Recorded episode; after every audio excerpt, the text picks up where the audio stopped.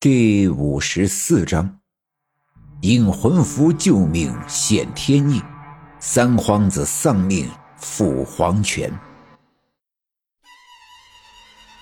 包画匠啊的一声惨叫，猛烈的咳嗽起来，眼泪鼻涕横流，左手被我奶奶抓着，不住的颤抖。那根刺穿手掌的银针，随着他的颤抖来回的抖动。不一会儿，从针孔的位置冒出来灰褐色的血水来，一滴一滴的滴落在地上。邻居们看着包画匠剧烈的反应，都吓坏了，屏住了呼吸，站在一旁一动不敢动。我在炕上坐着，手里还抓着一把黄豆。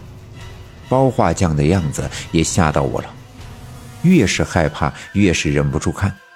包画匠脖子上的那根绳子不知道什么时候脱落，掉在地上，和刚才从他背上摔倒的人一起，呼的一下不见了踪影。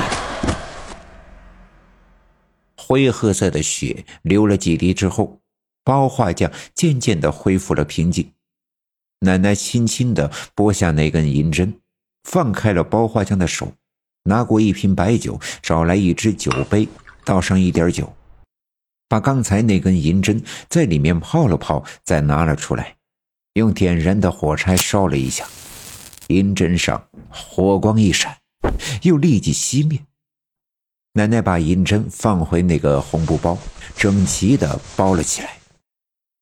包画匠坐在炕沿上，喘了一阵子粗气，终于是稳定了下来，撩起衣襟，擦了擦脸上的鼻涕和汗水。我奶奶又拿起旱烟袋抽了几口。包画匠啊，这么多年了，大家伙都知道你人老实，但凡事吧都有个前因后果。俗话说呀，不抓狐狸也惹不着骚。你遭这个罪到底是为了啥？别人不知道，你自己心里应该有数。奶奶说话的声音不大，却字字真切。又吧嗒吧嗒的抽了几口烟，继续说道：“你是招惹了冤死鬼，在你脖子上下绳套，要勒死你。”包画匠不禁伸手摸了摸自己的脖子，跟来的邻居们再一次感到惊恐，因为他们根本看不到什么套在脖子上的绳子，更看不见什么冤死鬼，越是看不见，便越感到恐惧。于是人们开始四处张望，试图找到我奶奶说的那些东西，但却是徒劳的。包画匠低着头坐在炕边上，脸上的肌肉紧绷，额头上不断的冒着汗珠，浑身颤抖着不知所措。过了好一阵子，奶奶的一袋烟就快抽完，包画匠抬起头看着我奶奶，哆了哆嗦地说。那，我我可怎么办呀？怎么办好呀？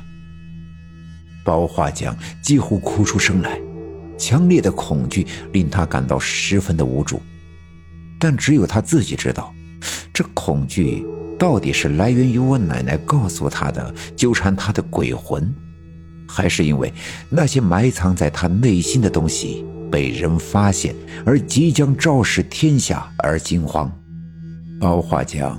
沧桑的脸上堆垒着皱纹，皱纹的每一条沟壑仿佛都在瑟瑟发抖。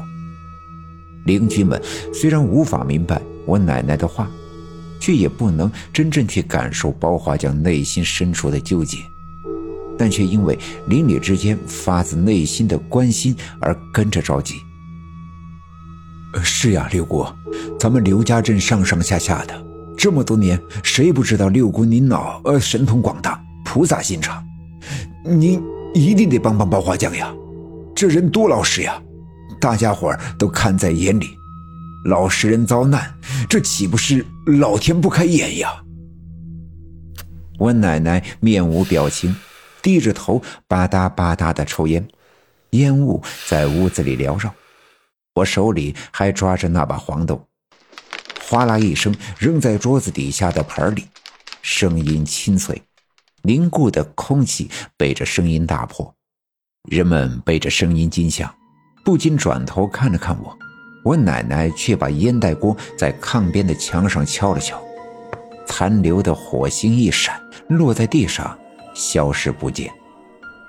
我刚才把伏在你身上的鬼魂赶跑，但他还会想办法纠缠你。要想彻底解决这件事啊，解铃还需系铃人，你自己回去好好想想吧。三太奶虽然神通广大，但有的事儿啊，是天理循环。因果报应。我奶奶站起身，可包画匠却依然呆呆地坐在炕边上。跟来的邻居们却一头雾水。在刘家镇所有人的印象中，包画匠与世无争。走失了唯一的儿子后，生活是越来越窘迫，人也越来越苍老。而到底包画匠种下了什么样的因，该承担的又是什么样的果？到底是什么样的恩怨，使那个人们看不见的冤死鬼非要拿走包画匠的命？我奶奶把旱烟袋放进了旱烟笸箩里，看了看包画匠，突然想起了什么。哎，对了，上回张志成找你扎替身，是不是给了你一个用红绳捆着的黄纸包啊？包画匠想了想，连忙回答：“啊，对，嗯，对，是是有一个。”他给我挂到纸人身上。那天我出去干活，回来听陈寡妇说，他把纸人拿走了。那个黄纸包还在我家。嗯，那就好办了。我奶奶点点头，若有所思。邻居们知道事情应有转机，便都看着我奶奶，不敢出声。那黄纸啊，是引魂咒。我教你个法子，你今晚试试。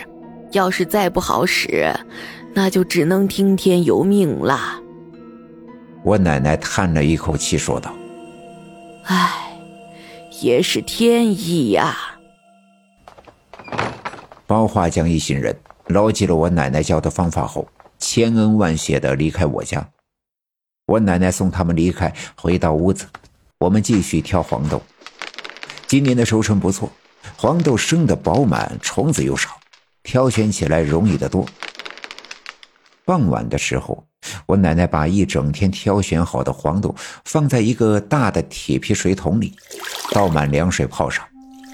黄豆在做豆腐前，至少要泡上几天几夜。等黄豆吸满了水分，便可以加上水，在石磨上磨成汁，煮沸，兑入适量的卤水，再挤压掉多余的水分，便成了豆腐。卤水这种东西是有剧毒的，据说喝上一小口就能要了人的命。一般都会放在瓶子里，包裹得很严实，放在小孩子够不到的地方，以免被误食。但卤水这东西与豆浆调配好了，便没了毒性，使豆腐成型。所以豆腐做的好不好，就看卤水的调配量是否掌握得好。我们家的邻居李华山就是祖传的豆腐匠，和老伴儿俩带着三个儿子，一直以做豆腐为生。每年做豆腐，我们把豆子泡好送去，他们做好了豆腐送回来，从不收工钱，那是人家吃饭的营生，我们也不好老占人家的便宜。今年就决定自己来做。我爸爸回来的时候，太阳还没落山。进院子的时候，听见邻居李华山在院子里大骂他的大儿子小军，肯定又是因为小军与下队的白明丽偷偷的处对象的事。李华山脾气暴躁，为了这事儿已经打骂了他儿子多次了。我爸爸本想过去看看，劝劝架，可转念一想，那是人家的家务事儿，别人也不好插手。我爸爸进屋的时候。奶奶已经把晚饭做好，妈妈下班没回家，有事儿去了村东头的姥姥家。吃饭的时候，我爸跟我奶奶说起了隔壁的李华山，我奶奶也摇头叹息：“这老李脾气太倔，早晚会吃亏。”饭吃到一半，一个小分队员匆忙的赶来找我爸，没等进屋，就在院子里大喊了起来。二哥，队长，二哥，出事了，出事了！”我爸爸听得出这声音是小分队员，看他如此的慌张，想必是出了什么大事，赶紧放下筷子，拎起靠在柜子上的步枪，转身跑出屋子去。咋了？慌成这样？我爸爸问道。赶紧跟我走，出人命了！我爸爸一听出人命了，心里一惊。刘耀宗家里枯井的骷髅头还没个头绪，这怎么又出人命了？刘家镇平平安安这么多年，这阵子怎么老是出事？来不及多想，跟着那个队员往东跑去。三皇子家的院子里面围满了看热闹的人们，几个小分队的队员把守着屋门口，免得有人进去破坏了现场。我爸爸把枪交给了一个队员，进了屋子。赵村长正在屋子里，见我爸爸来了，指着炕上躺着的人说：“哎呦，老二啊，你说这是咋的了？咱们村儿这是不是犯了点啥呀？你看这三皇子。”我爸爸顺着赵村长的手指看去，炕上趴着的是三皇子，头朝外，脚朝里。穿着他那件破旧的军大衣，鞋子都没脱，鞋上沾满了泥土，脸歪向一侧，眼睛瞪着，头的位置已经汪了一大片的血迹，里面掺杂着花红的脑子，早已断了气。屋子里弥漫着一股浓郁的血腥的味道，我爸爸不禁伸手捂住了鼻子。我我打发人。给县里的公安局打电话了，呃，警察说让我们保护好现场，两小时就到。我爸爸点了点头，既然保护现场，就不能去触碰三皇子的尸体，只能围着他来回的查看。是谁发现的？我爸问赵村长。赵村长伸手指着蹲在屋角的刘耀宗，刘耀宗赶忙站起身来：“老二呀。”刚才我跟村长说了，我爸，这不是前两天因为在我家井里发现那个头骨的事吗？在小分队窝了一天一宿，回家后呀，这两天心里这个憋屈啊，就觉得咋就这么倒霉？这不是今天中午听说这三皇子早上抓到野兔了，寻思着晚上呀喊这个刘二东、陈明亮一起到三皇子这儿熊他一顿酒喝，结果这一进屋。